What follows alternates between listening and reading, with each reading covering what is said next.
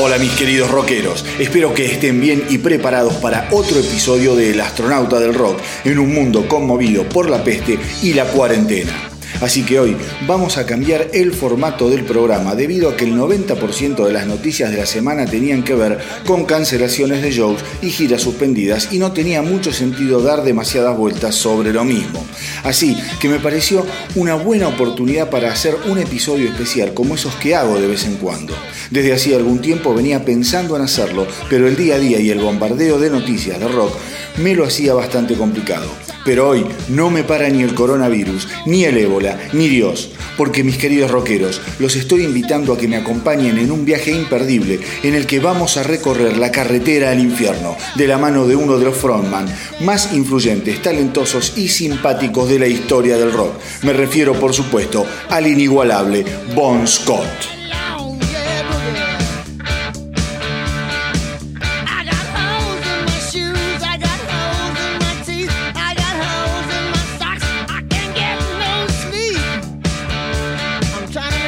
Y mis queridos rockeros, les cuento, por ejemplo, que Bon Scott nació un 9 de julio de 1946 en Forfar, Escocia. Pero cuando tenía apenas 6 años su familia se instaló en Australia. Después de pasar algunos años en Melbourne, finalmente se quedarían en la ciudad de Fremantle. De hecho, Hoy día, fanáticos del mundo entero continúan rindiéndole homenaje visitando el cementerio de Fremantle, donde sus cenizas descansan luego de que Bon Scott falleciera el 19 de febrero de 1980, o bien por una intoxicación alcohólica, como sostuvo la policía en aquel momento, o por una sobredosis accidental de heroína, como sostiene el biógrafo Jesse Fink. Como sea, Bon Scott murió apenas a los 33 años de edad, cuando tenía las puertas del mundo entero a punto de abrirse de par en par para recibirlo y finalmente abrazarlo como él siempre había soñado. Bon Scott siempre fue un chico problemático. En la escuela debió defenderse del abuso de sus compañeros que lo molestaban por su acento escocés y a los 15 años abandonó los estudios y fue arrestado por robar gasolina y pasó nueve veces en un reformatorio por cargos de abuso sexual por tener relaciones con una menor. Este último hecho siempre lo avergonzó y trató de ocultarlo, más allá de que nunca después tuvo problemas similares con las mujeres. Por el contrario, varias mujeres de su vida lo recuerdan como un hombre dulce, amable y amoroso. Scott adoraba a las mujeres, como él mismo diría en una entrevista, las mujeres son hermosas, son el regalo que Dios le hizo al hombre. Pero la verdadera pasión de Bon Scott, el motor que lo mantenía alerta y en movimiento constante, era su amor por la música, inspirado por su Little Richard, a los 15 años abandona la escuela y comienza a ir de un trabajo de mala muerte a otro, hasta que en 1964 forma la banda The Spectors, en donde cumplía un doble rol, como baterista y ocasional cantante. No todos lo saben, pero el sueño de Bon Scott era convertirse en baterista de una banda de rock y no en cantante. Evidentemente el destino le tenía guardado otros planes. Como decía, en 1964 forma The Spectors, una banda que logra cierto éxito fundamentalmente en la ciudad de Perth. Así que ahora les propongo escuchar a un jovencísimo Bon Scott dejando la batería de lado y pasando al frente del escenario para cantar el cover de Van Morrison, Gloria. Right now, John Collins uh, is going to take up the drums position, and the drummer, Bon Scott, who we spoke to a little bit earlier on Jukebox Jury, is going to be singing a song, and it's a number called Gloria. So here they are, John Collins and the Spectres and Gloria.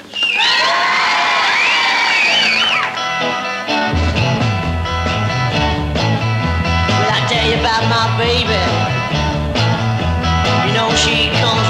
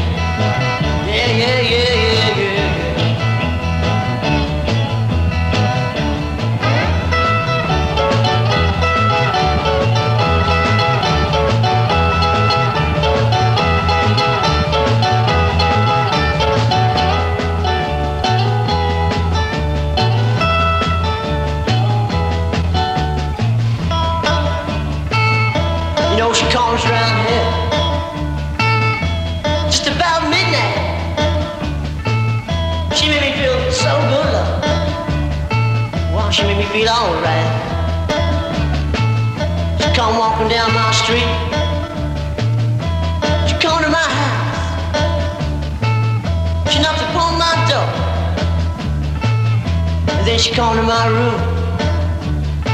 Wow, she made me feel alright. Shout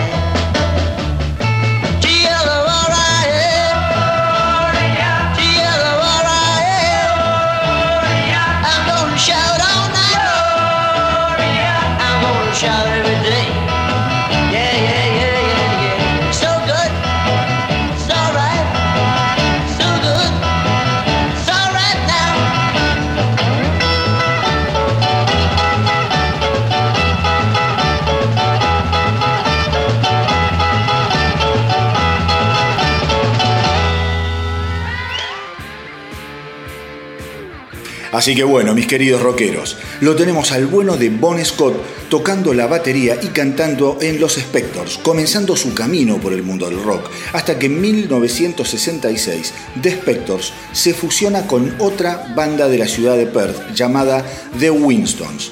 La idea era capitalizar el moderado éxito de ambas bandas y así hacer crecer la base de fans que lo seguían. La nueva banda formada por la unión de The Spectors y The Winstons se llamó The Valentines. Y en The Valentines Bon Scott abandonaba la batería finalmente y tomaba el lugar de cantante que compartiría con Vince Lovegrove un hombre que pocos años más tarde sería fundamental en la carrera de Bon Scott, pero eso te lo voy a contar un poquito más adelante. En 1967 The Valentines mueve su centro de operaciones a la ciudad de Melbourne y comienza a girar intensamente por las ciudades más importantes de Australia. Su base de fans, fundamentalmente formada por chicas adolescentes, crece con rapidez gracias al estilo azucarado de su repertorio, en aquel momento denominado despectivamente como Bubblegum Sound. Sin embargo, el mundo de la música de fines de los 60 comenzaba a transformarse. Las bandas que habían comenzado siendo simplemente grupos de amigos jovencísimos comenzaban a dar señales de tener otras pretensiones artísticas.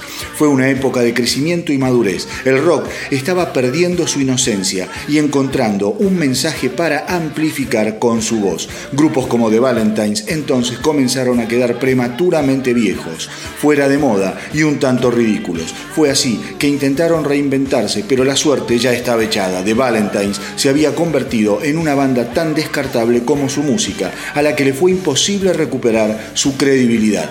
Para colmo, un escandalete por drogas, muy promocionado en su momento, pero sin consecuencias serias, terminaron de clavarle la estaca a este segundo proyecto de Bon Scott, que dejó varios simples grabados, como el que vamos a escuchar ahora, Every Day I Have to Cry, por The Valentines, cantado por Bon Scott.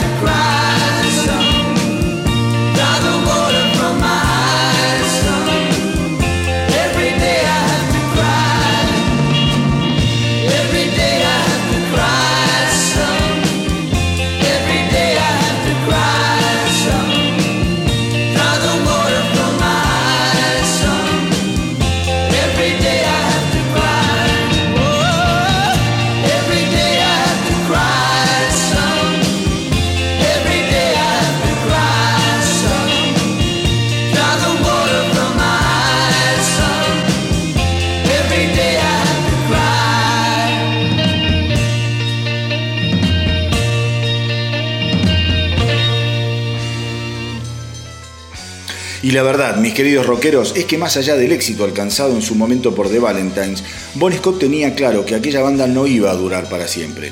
Si por él hubiese sido su imagen y estilo, hubieran sido mucho más crudos. Bon sufría la imagen que destilaba The Valentines y dependía muchas veces de sus amigas para hacerse de un guardarropa decente para subirse a los escenarios. Sin duda, Bon Scott hubiera preferido andar en jeans y remera y sabía que él además había crecido como cantante y letrista más allá de lo que había logrado crecer su compañero Vince Lovegrove. Bon Scott estaba inspirado además por los primeros discos de Led Zeppelin y Santana y cada vez que los escuchaba se convencía más y más que si quería llegar alto tenía que desprenderse del lastre y comenzar a volar solo. Gracias a su personalidad sociable, Bon Scott conocía a muchísimos músicos del ambiente local. Una de las bandas que conocía era la Levi Smith Cliff, que terminaría separándose y a raíz de lo cual cuatro de sus miembros formarían otra banda llamada Fraternity, propio proponiéndole a Scott ocupar el lugar de cantante. Obviamente Bon Scott aceptó, siendo optimista por la calidad musical de la banda y soñando con la edición de su primer álbum en los Estados Unidos. Scott sabía que el veredicto del público americano sellaría la suerte de Fraternity. La banda se mudó a la ciudad de Adelaida, tentados por su manager Hamish Henry que les prometió pagarles un salario semanal durante tres años, periodo en el que él suponía Fraternity conquistaría el mundo. En aquella época los integrantes de Fraternity se referían a Bon Scott como Bon Road Test Ronnie, algo así como el catador. Y cada vez que alguien traía una nueva sustancia, lo primero que hacían era dársela a probar a Bon Scott. Él tomaría cualquier cosa y si después de un par de horas estaba bien, estaba vivo, entonces nosotros nos lo metíamos también, contó John Freeman, baterista de la banda.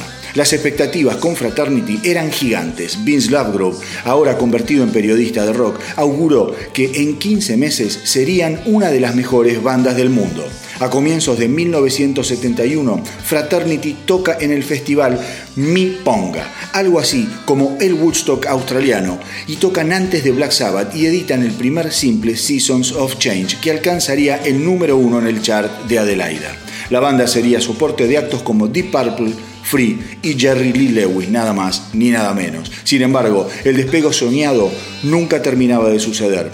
América no los tenía en el radar y en su gira por Inglaterra cambiaron su nombre por el de Fang, sin lograr ningún éxito ni reconocimiento. Fue en esa gira, sin embargo, que compartieron un show con la banda Jordi, liderada por el cantante Brian Johnson, que increíblemente años más tarde reemplazaría a Bon Scott en ACDC. Pero estaba claro que el sueño de Fraternity no llegaría jamás a concretarse. Vamos a escuchar entonces a Bon Scott y Fraternity en Livestock.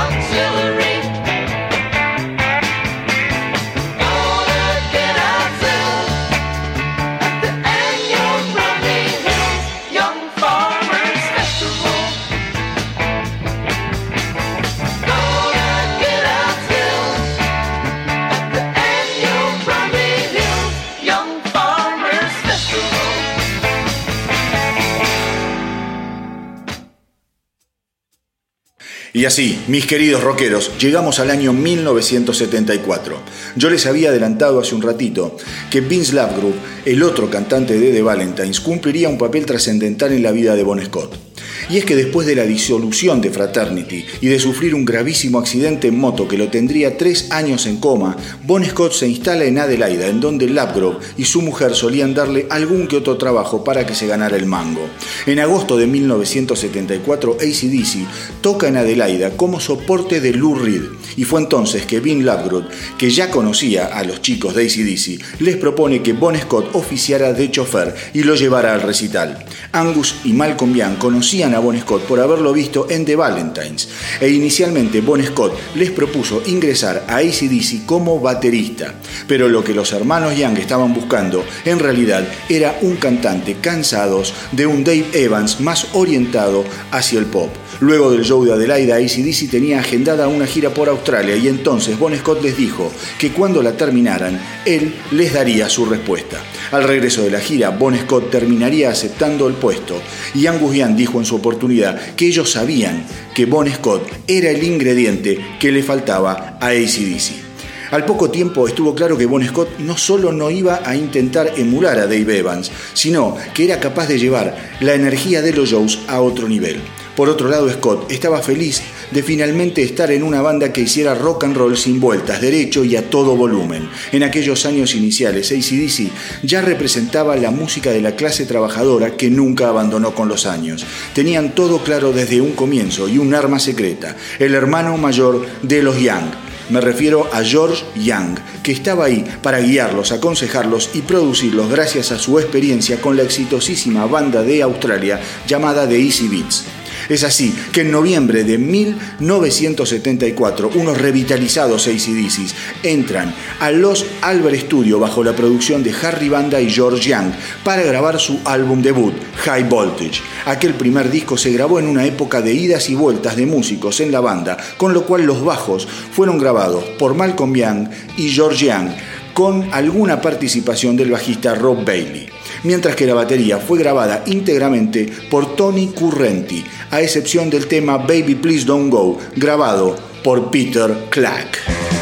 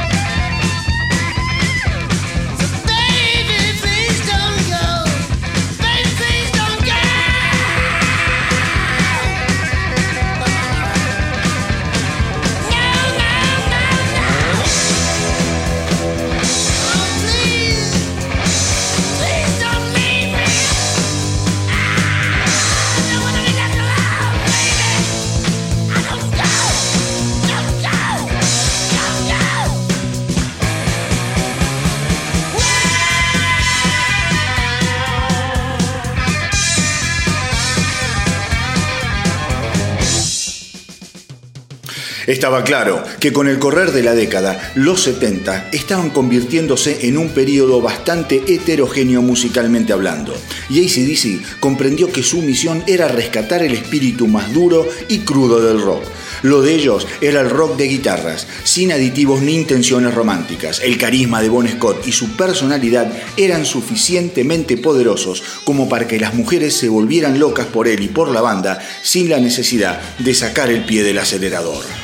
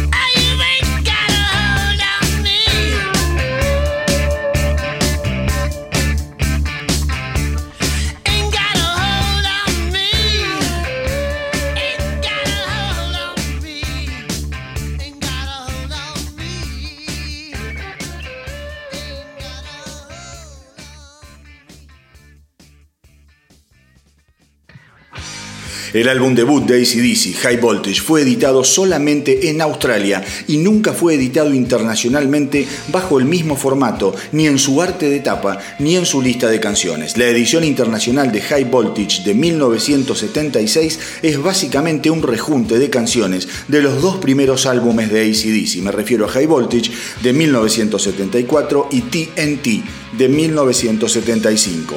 El álbum llegaría al puesto número 14 en el ranking australiano, entre otras cosas, gracias a temas como el maravilloso Soul Stripper.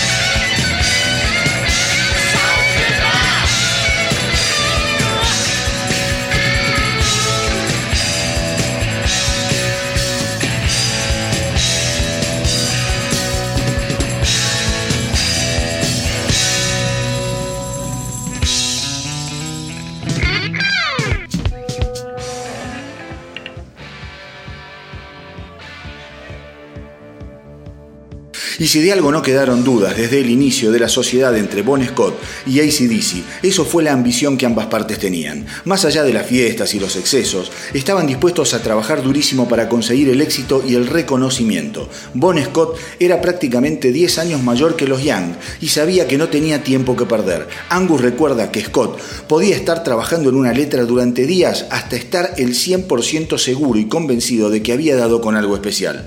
Luego del éxito del álbum debut, llega 1975 con el segundo trabajo de ACDC, TNT, también editado solo en Australia. En este disco ya no quedan dudas de la orientación musical de la banda, mientras que High Voltage jugaba con cierta experimentación de estilos, TNT es todo lo que ACDC será de ahora en más, guitarras filosas, ritmos monótonos y estribillos infalibles a cargo de un Bon Scott que comienza a mostrar sus dientes como poeta maldito, animal sexual y parrandero incansable. El trabajo para llegar a la cima era duro, pero estaba dando sus frutos.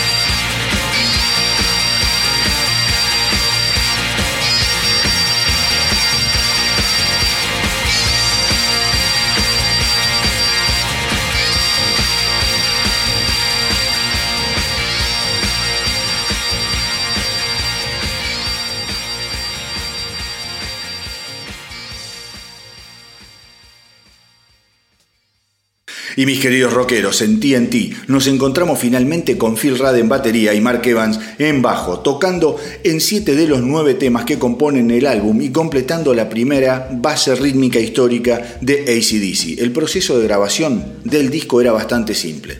Básicamente Malcolm y Angus llegaban al estudio con el esqueleto de las canciones, algún riff, quizá alguna melodía, y George Young terminaba de darle forma en el piano junto a Malcolm Young. Una vez hecho esto, se grababa la música mientras Bon Scott trabajaba en las letras en la cocina del estudio, recordaría Mark Evans tiempo después. Y así fue como surgieron maravillas, como por supuesto el tema que le da nombre al disco, TNT.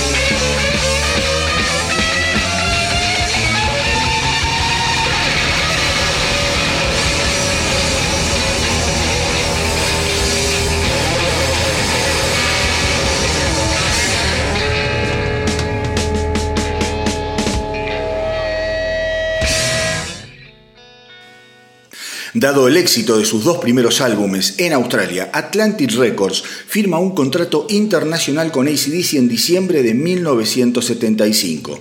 Para 1976 ya tenían planeada una gira por el Reino Unido, habían grabado el simple Jailbreak, para el cual además habían filmado ese clásico video que seguramente muchos de ustedes ya vieron, y habían comenzado también la grabación de lo que sería el magnífico Dirty Deeds Done Dirt Cheap. Y fue justamente en 1976 cuando Atlantic Records decide fusionar los dos primeros álbumes de la banda y editar la versión de High Voltage de 1976. Esa que te contaba juntaba a High Voltage con TNT. Como carta de presentación mundial de ACDC, el disco High Voltage, sin embargo, no tuvo tan grandes críticas ni tan buena recepción por parte del público. High Voltage trepó tímidamente al puesto 146 de la Billboard. Con respecto a Bon Scott, el periodista Billy Allman de la Rolling Stone sostuvo que su forma de cantar y agresividad solo ponían en evidencia su hambre por convertirse en una estrella de rock solo para conseguir mujeres. Desde el infierno Bon Scott debe estar pensando que después de todo semejante opinión no distaba tanto de la realidad, porque si había algo que a Bon Scott le gustaban, eso eran las mujeres, con todo lo que eso podía traer aparejado.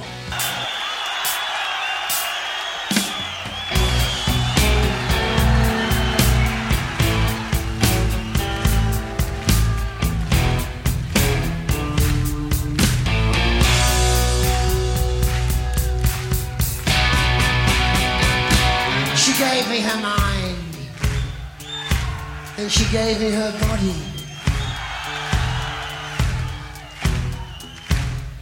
But she gave it to anybody. But I made her cry,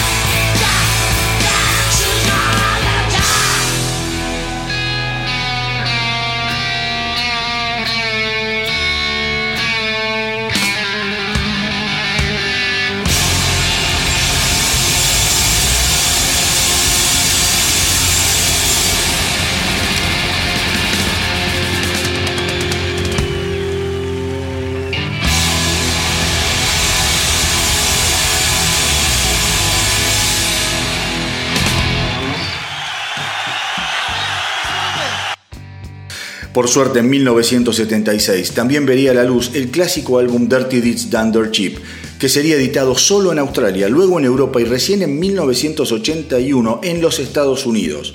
Este disco contiene la vertiente más sarcástica de Bon Scott como letrista en maravillas como Big Balls, Problem Child y Jailbreak. Para ese entonces, ACDC ya se había transformado en un acto clásico dentro de Australia, con fans orgullosos del camino y de la bandera que estaban poniendo al país finalmente en el mapa del rock duro.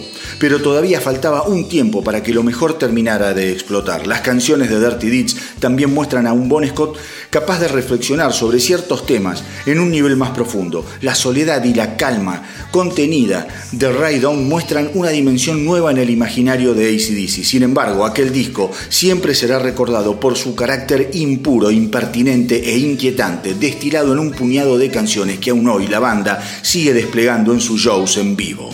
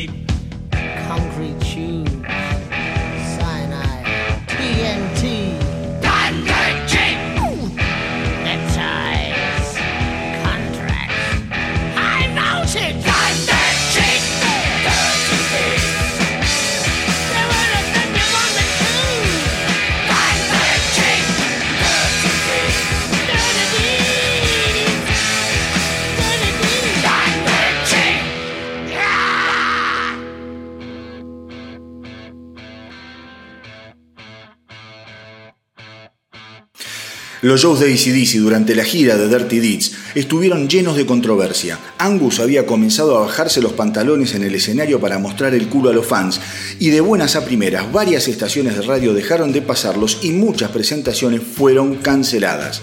No les importó. Y a decir verdad, en su gira por Londres en 1977 lo dejaron bien claro en varios reportajes, diciendo que lo más grande que estaba sucediendo en Australia musicalmente era ABBA, y que en el fondo, desde que habían comenzado, ellos sabían que eran demasiado fuertes para la media australiana. Bon Scott, por su parte, dijo que le resultaba muy hipócrita que sus álbumes fueran prohibidos o censurados, porque los consideraba más divertidos que ofensivos. No estamos corrompiendo a la juventud Simplemente estamos hablando en su mismo idioma, dijo Bon Scott.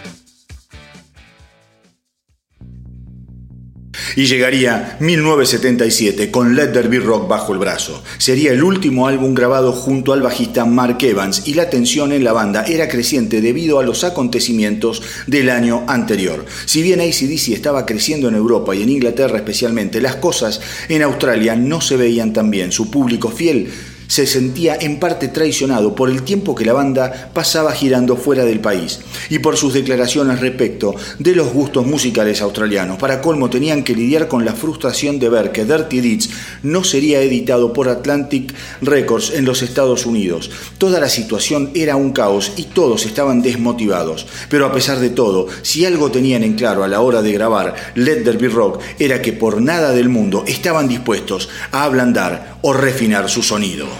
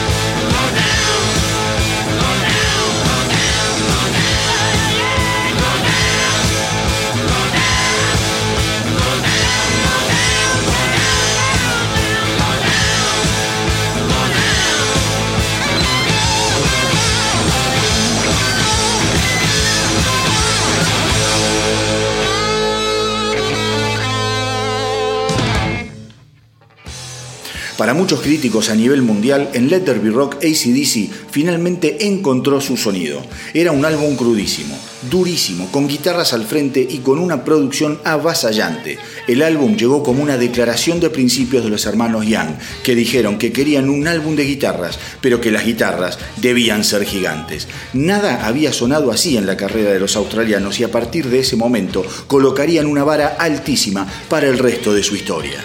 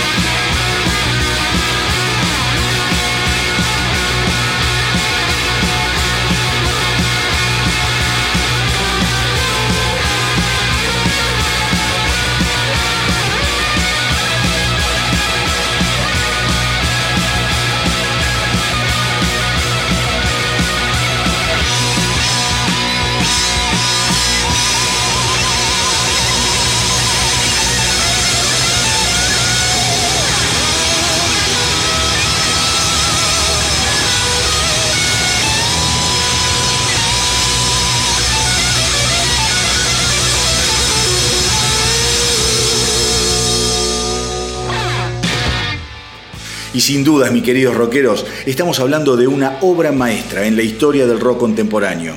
Y es que los tipos estaban en llamas, sentían que tenían algo que demostrar y lo hicieron. Fueron por todo y lo consiguieron. Cuentan Escuchen esto, que durante la grabación del clásico How Lotta Rosie, mientras Angus grababa su solo de guitarra, el amplificador comenzó a echar humo, pero lejos de suspender la grabación, su hermano y productor George Young lo dejó seguir. De ninguna manera iba a parar la grabación de un solo del carajo por un problema técnico, como un amplificador incendiándose, dijo en aquel momento George Young.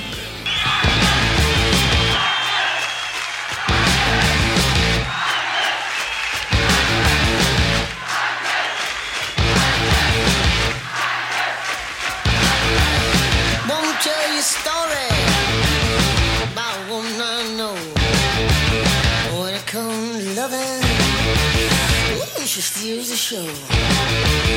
She ain't exactly pretty, ain't exactly small. Four two third nine fifty six. You can say she got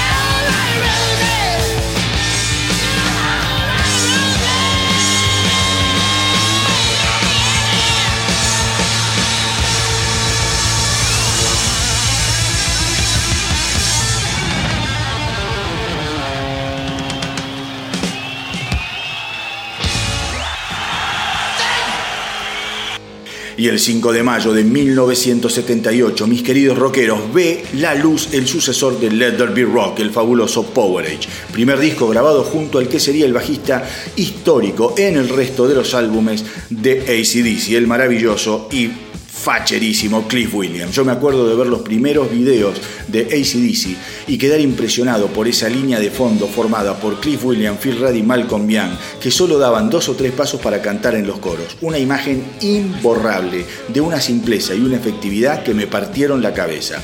Como todo, el eh, alejamiento de Mark Evans tiene tantas versiones que ninguna terminó siendo la definitiva.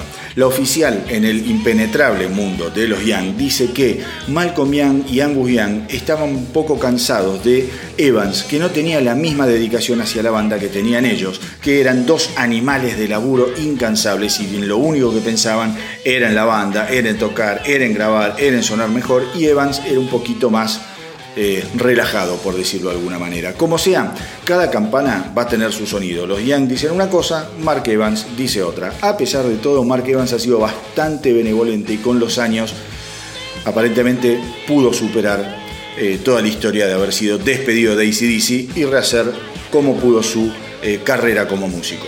Pero bueno, para muchos críticos, en este álbum Bon Scott alcanza su punto más alto como letrista. Hay canciones repletas de humor metafórico, como nunca antes había sido capaz de crear, y una evolución que marca la diferencia entre un letrista divertido como venía siendo y un verdadero poeta callejero. Ahora vamos a escuchar este tema que abre el fabuloso Power Age, Rock and Roll Damnation.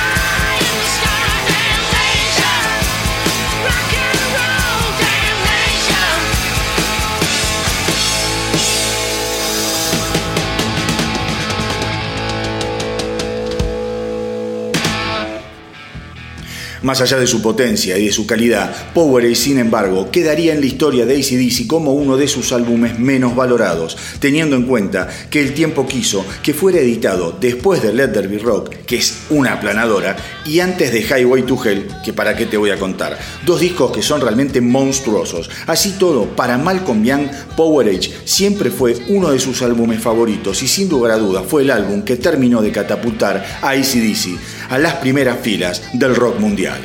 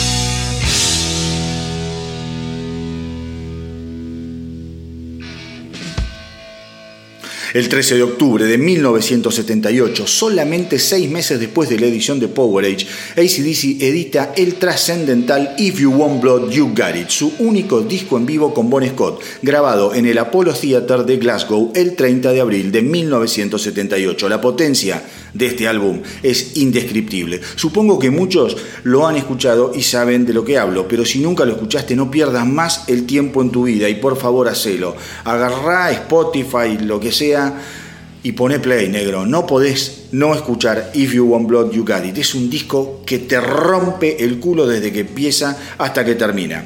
Te vas a encontrar con trompadas mortíferas e incendiarias, como lo que vamos a escuchar ahora. Esta versión en vivo de Riff Raff, que no tiene ni un segundo de más.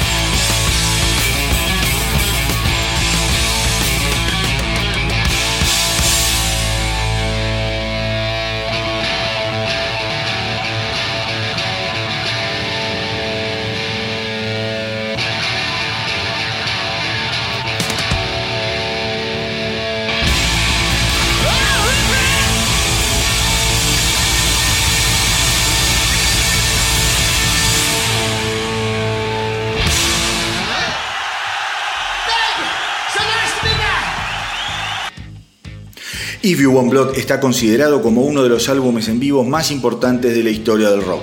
Malcolm Young aseguró que era su álbum en vivo favorito de ACDC. Éramos jóvenes, frescos y te podíamos patear bien las pelotas, aseguró en su momento. Y mis queridos rockeros, lo de Bon Scott en este álbum es inigualable. No sé si les haya pasado, pero cada vez que escucho canciones de este disco puedo imaginarlo y verlo en mi cabeza con una nitidez embrujada. Es como si Bon Scott estuviera ahí, delante mío, gritando, moviéndose como un gallito peleador, agitándose el pelo y haciendo lo imposible para convencerme de que él es un verdadero rockero.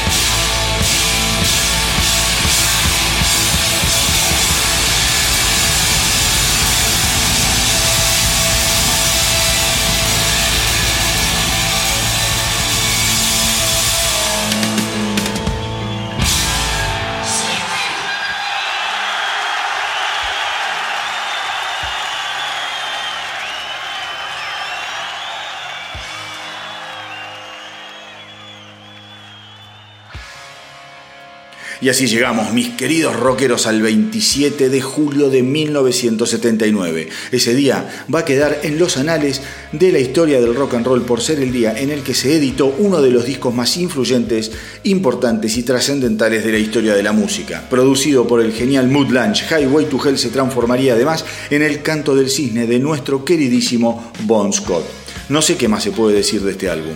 Por empezar, que Atlantic Records fue la que obligó a la banda a trabajar con Lunch, aduciendo la falta de experiencia de banda y Young como productores. Obviamente esto no cayó nada bien en ACDC. Para colmo, la grabación del álbum se prolongó por tres meses, cuando el tiempo promedio de grabación de un álbum de ACDC era nada más que de tres semanas, una locura total. Las jornadas de grabación con Mood Lunch eran de no menos de 15 horas diarias y el tipo literalmente cambió todo el método de trabajo al que ACDC venía acostumbrado. El resultado, evidentemente, fue indiscutible.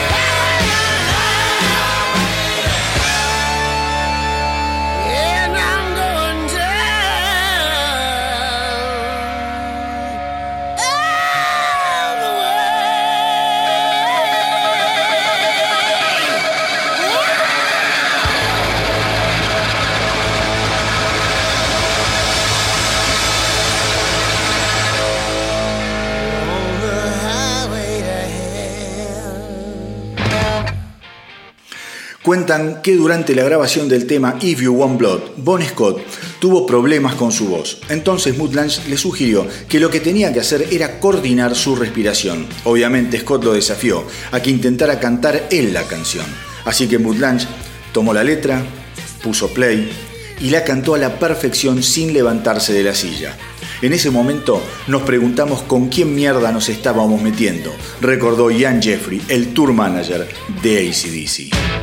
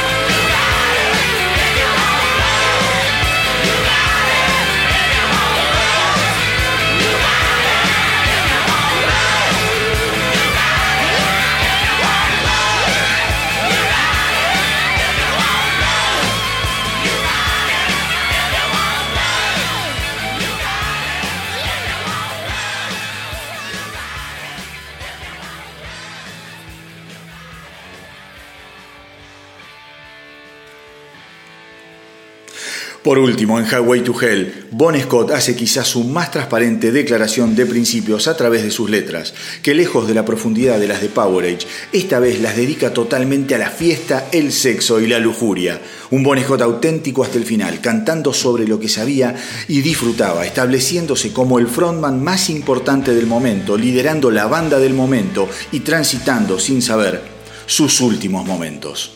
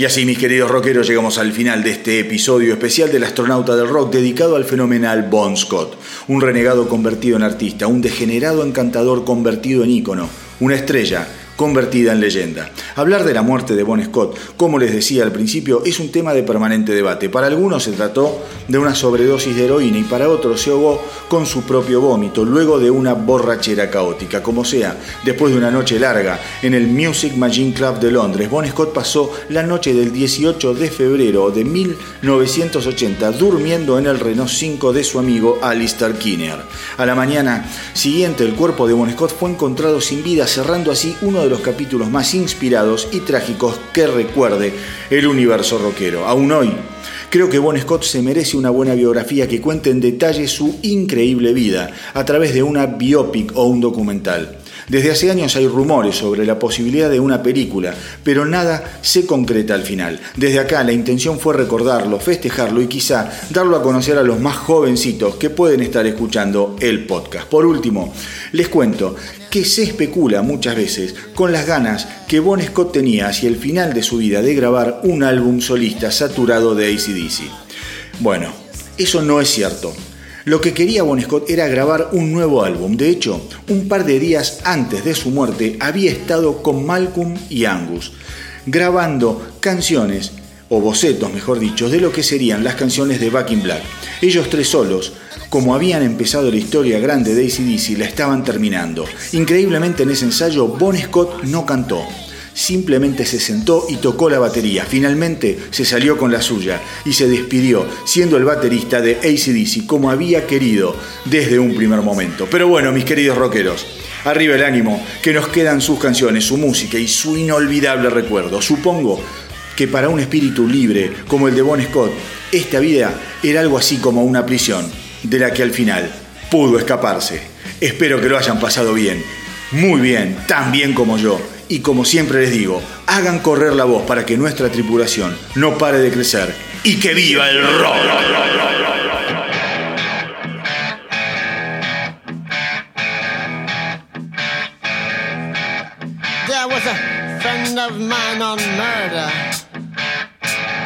The judge's gavel fell. Jury found him guilty, gave him 16 years in hell. He said, I ain't spending my life here. I ain't living alone. Ain't breaking no rocks on the chain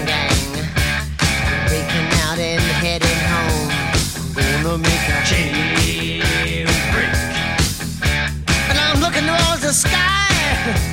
I'm gonna make a jailbreak.